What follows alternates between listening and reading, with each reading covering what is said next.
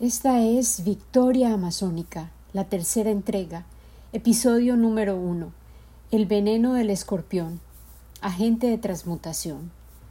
Hola de nuevo, yo soy Lina Cuartas y oficialmente te quiero ofrecer una cálida bienvenida a la tercera entrega de Victoria Amazónica, que comienza hoy con este, nuestro primer episodio, honrando el poder del escorpión para reconciliar energías contrarias haciendo posible la transformación. Esta es la continuación de la historia de la vida de mi madre, María del Pilar Uribe, la que en este punto de su evolución está por fundirse con mi propia vida.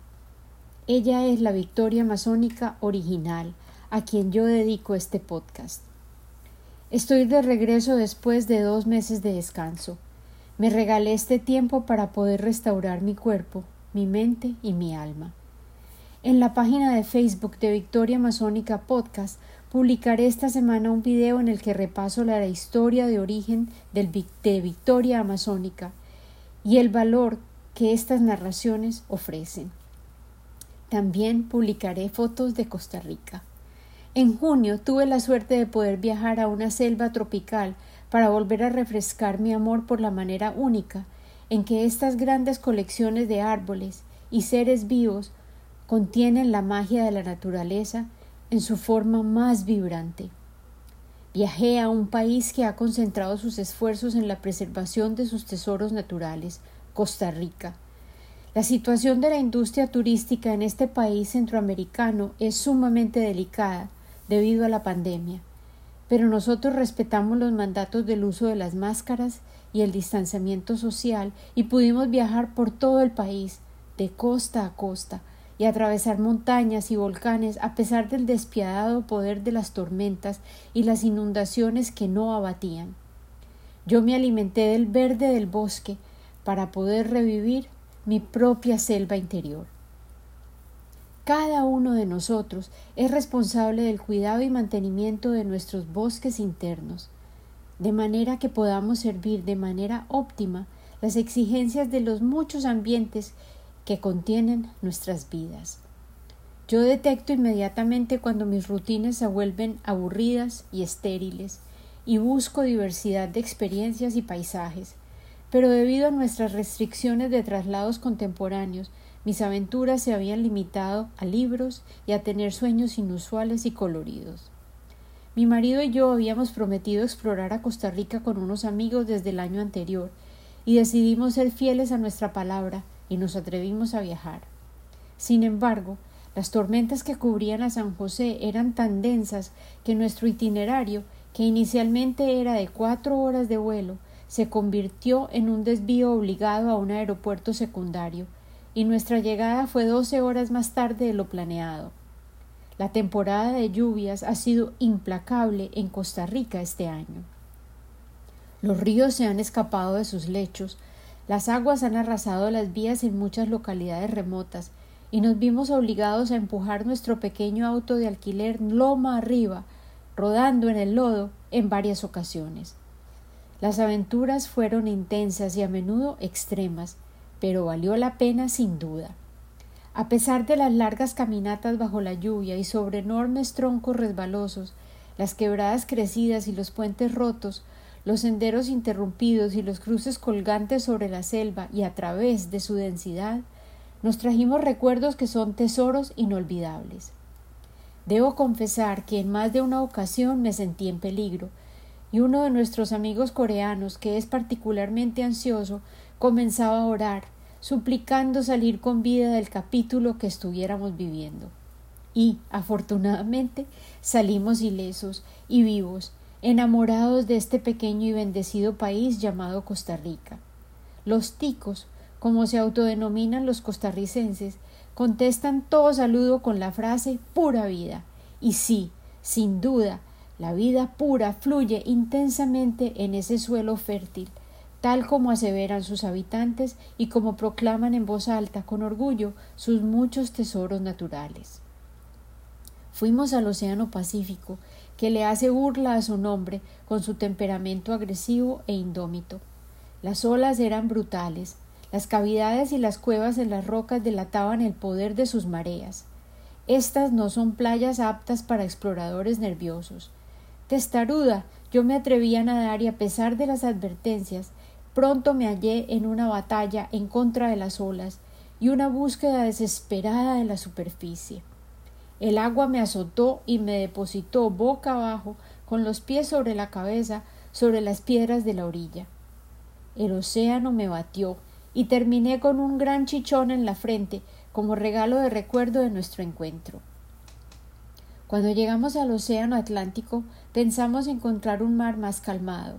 Sin embargo, en una playa hermosa llamada Tortuguero salieron a nuestro encuentro olas aún más enormes y había letreros de prohibido nadar por toda la playa. El océano mismo parecía gritar a voces No se atrevan a nadar en mis aguas. Yo respiré profundamente el aire puro y me deleité en las largas miradas que eran requeridas para poder absorber los árboles gigantes del bosque primario. El tamaño de las hojas era monumental. Los helechos primitivos tenían el tamaño de sombrillas y me deslumbró el espiral que contiene sus esporas. Cada uno de ellos parecía una joya imperial. La marca distintiva de un bosque sano era evidente en la cantidad de criaturas que pudimos observar. Eran de colores magníficos, pero al mismo tiempo cada animal parecía diseñado de manera magistral para perderse en el ambiente que lo rodeaba. Todos ellos reptiles, aves, lagartijos y monos eran muy difíciles de encontrar, y tan solo los ojos experimentados y agudos sentidos de nuestros guías lograban detectarlos y revelarnos lo que era obvio para ellos. La vida, en su permanente ejercicio de revelación de maravillas, contenido en el delicado equilibrio de la coexistencia, me renovó la facultad del asombro y subrayó mi anhelo de persistir en defender la naturaleza. Regresé a casa exhausta, pero ante todo agradecida y encantada, lista a desatrasarme del cuidado de mis propias criaturas y sorprendida por el verano inusual que estamos viviendo a nivel global. Los incendios forestales, las inundaciones, las sequías y las temperaturas erráticas confirman que nuestra emergencia climática es innegable. Texas nunca había experimentado un mes de julio tan lluvioso como este, y, paralelamente, los fuegos y la sequía han atormentado hasta la ciudad más fría del mundo, en Siberia. Y como si fuera poco, continúa desafiándonos un virus que ha desafiado todas nuestras defensas humanas y ha revelado y aumentado nuestras vulnerabilidades. Me dediqué a mis labores de guardabosques y hace poco, al estar limpiando mi colección de herramientas de piedra indígenas, que he ido hallando en nuestra propiedad y que he utilizado para crear un círculo medicinal, tuve un nuevo encuentro con el poder del escorpión. Al recoger una piedra sentí un dolor agudo en el dedo del corazón de mi mano derecha y pensé que me había cortado. Al mirarme la mano no vi sangre, pero el dedo se me comenzó a hinchar como una colombina y el dolor era insoportable. Corrí hacia la casa para lavarme la mano y quitarme los anillos antes de que fuera imposible por el hinchazón. El escorpión tiene unos músculos alrededor del aguijón y con ellos se encarga de presionar la toxina al atacar a su víctima.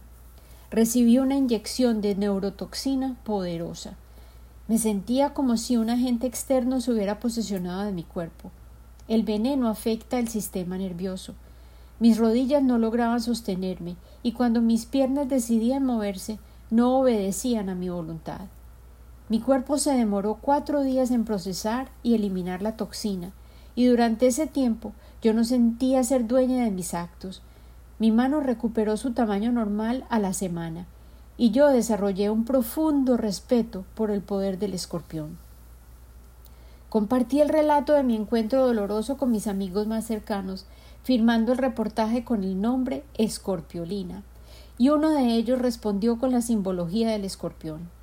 Los escorpiones han vivido incluso antes que los dinosaurios y las arañas sobre la Tierra, y vivieron durante el ambiente de la era llamada siluriana hace cuatro mil millones de años. Han sido reconocidos como personajes importantes en la mitología y respetados como maestros de resiliencia, y temidos por el efectivo poder de otorgar muerte y renacimiento. Los escorpiones se describen como mediadores entre el submundo y la vida sobre la tierra. Ellos se esconden al atardecer y luego emergen con el despliegue del nuevo día. Los escorpiones le huyen a la luz y se camuflan bajo las piedras y en sus madrigueras, y se les asocia con la fertilidad, la intoxicación, el poder, la degradación de los tejidos y la transmutación. Yo había añorado un descanso, un alejamiento temporal del afán de producir, ejecutar y hacer, y debido a mi encuentro con el escorpión, se me otorgó una semana adicional de recuperación, y al salir de esta experiencia me sentí llena de gratitud por haber sobrevivido el poder de esta criatura y plenamente dispuesta a soltar, perdonar y trascender.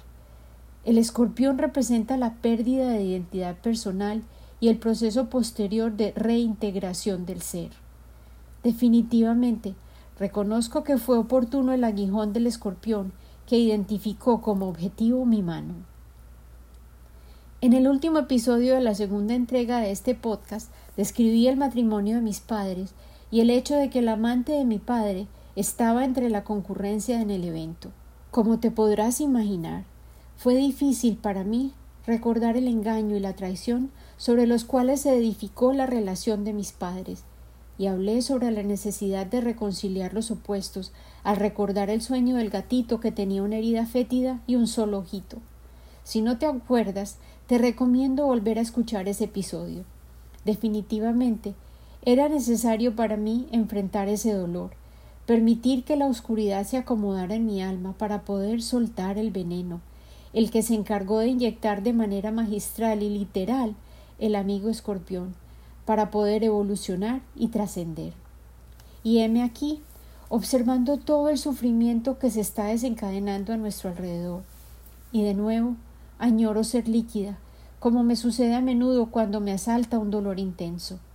Mi espíritu regresa una y otra vez a un poema que escribí y me permite expresar lo que siento y soltar la tristeza. Aquí te lo comparto. Líquida quiero ser. He adquirido un corazón de agua. Mi ser líquido atrapa la luz y la refleja, abraza y luego libera.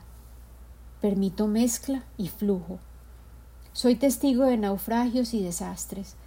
Respondo con mecanismos de flotación y rescate. Rehidrato cavidades.